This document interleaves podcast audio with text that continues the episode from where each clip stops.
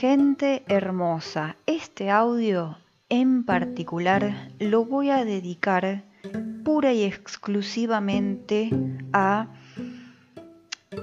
orientar cómo tienen que hacerse todas las actividades en general, por lo menos en mi materia, de ahora en adelante, cuando haya entregas escritas.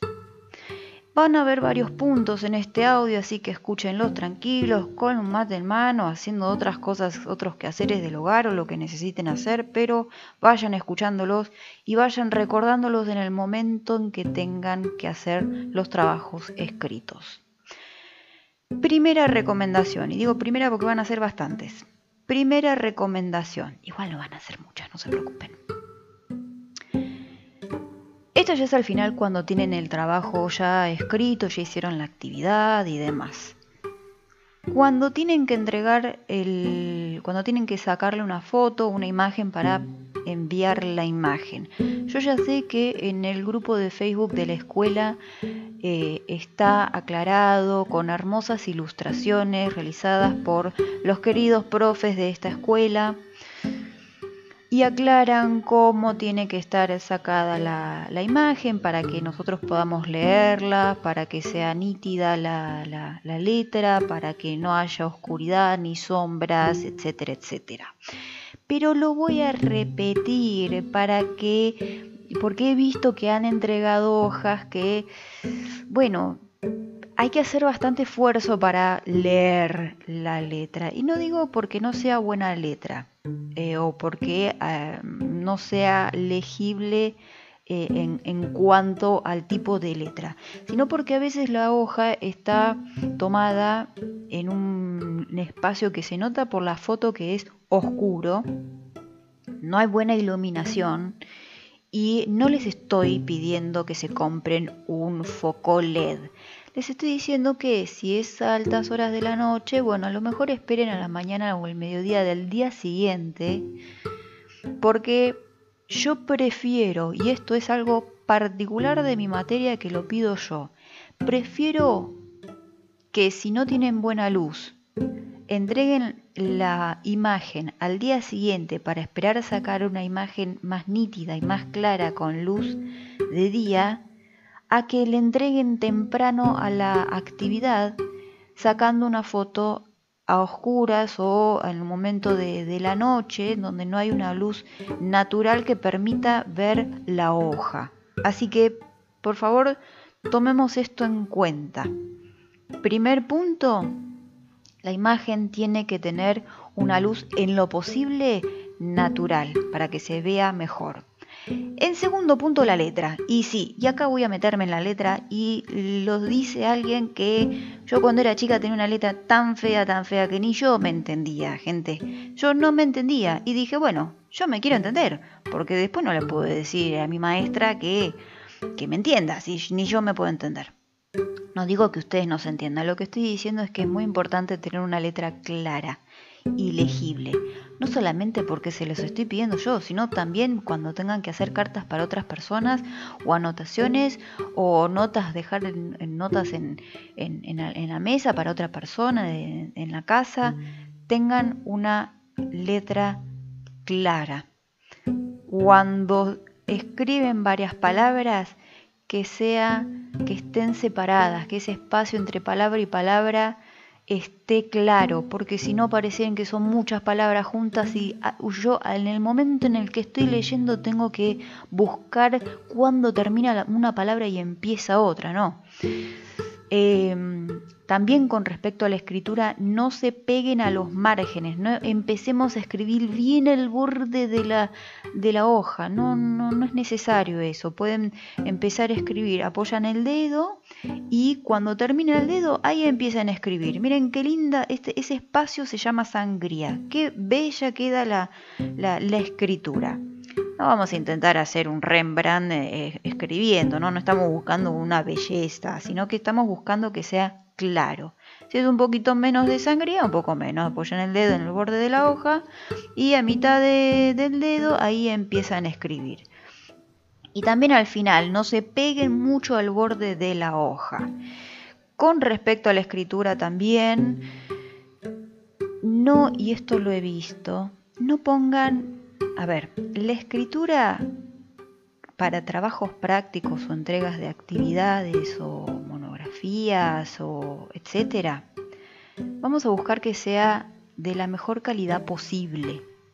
¿Sí? Y cuando digo calidad posible me refiero a que si en la actividad no se pide, no escriban como si estuviesen escribiendo en un WhatsApp, porque no es un WhatsApp, no es un mensaje de texto instantáneo.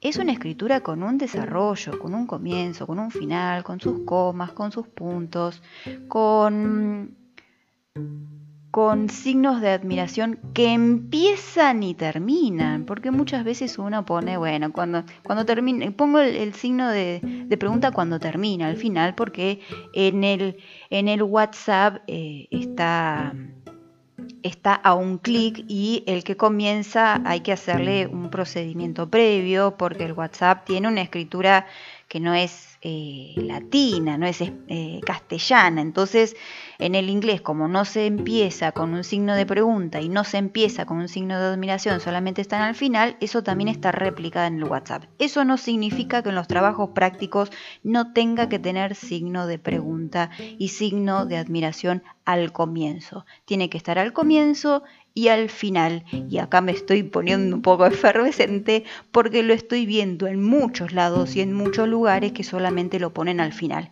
Eso no es correcto. Tiene que estar al comienzo y al final los signos de pregunta y de admiración. Con respecto a este punto de no replicar la escritura de mensajes instantáneos, no pongan jaja o ja o jajaja o jajajajajajaja. No pongan esas onomatopeyas. Se denominan onomatopeyas. Una onomatopeya es cuando yo estoy replicando en forma escrita un sonido que no es, em, digamos, verbal. Por ejemplo, se ve mucho en, en los cómics, a veces cuando hay algún superhéroe, algún villano que da un golpe y cuando quiere dar un golpe aparece una burbuja que dice ¡pum! O una bomba que explota y aparece una burbuja que dice ¡bang! o un sonido, un teléfono que suena y aparece ring, R-I-N-G, ring, ring. ¿Sí? Esa es la escritura de estos sonidos o estos efectos sonoros. El jaja es una onomatopeya porque es la escritura y el efecto sonoro de la risa, del jajaja. Pero en vez de, o sea, yo para escribir eso tengo que poner ja, J-A, J-A, J-A, J-A. ¿Onomatopeyas? No excepto que haya algún ejercicio que lo pida, por supuesto, pero digo que no, porque no, eh, la intención es no replicar la, la, particularidad, lo particular, lo característico de los mensajes instantáneos de estas aplicaciones, como el WhatsApp, como el Telegram, etcétera, etcétera. Nada de onomatopeya, de jaja, ni de caritas. No intenten dibujarme ahí el emoji. ¿Por qué? ¿Para qué? Pero esto, esto es un, eh, cuando se pide un trabajo escrito, se pide que con la seriedad. Por supuesto que estamos tan acostumbrados a, esta, a estos mensajes instantáneos que cada vez que escribimos algo los queremos replicar. Bueno, un mensaje instantáneo tiene sus características, un trabajo escrito tiene otras, tiene otra seriedad, tiene otra, otra intención, como un mail.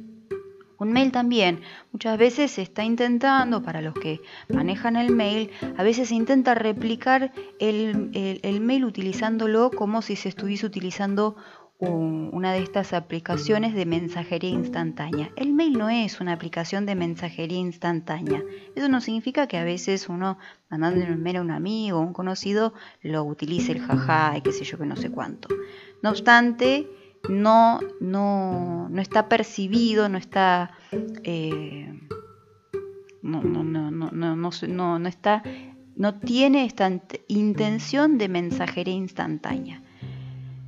Recapitulando, cuando entreguemos un trabajo con respecto a la escritura, letra clara, separación entre palabras, no pegarse a los márgenes y no replicar las características de la mensajería instantánea, el jajaja, el dibujar una carita, el, el no poner el signo de admiración o pregunta al inicio, ¿sí? Esto es muy, muy importante.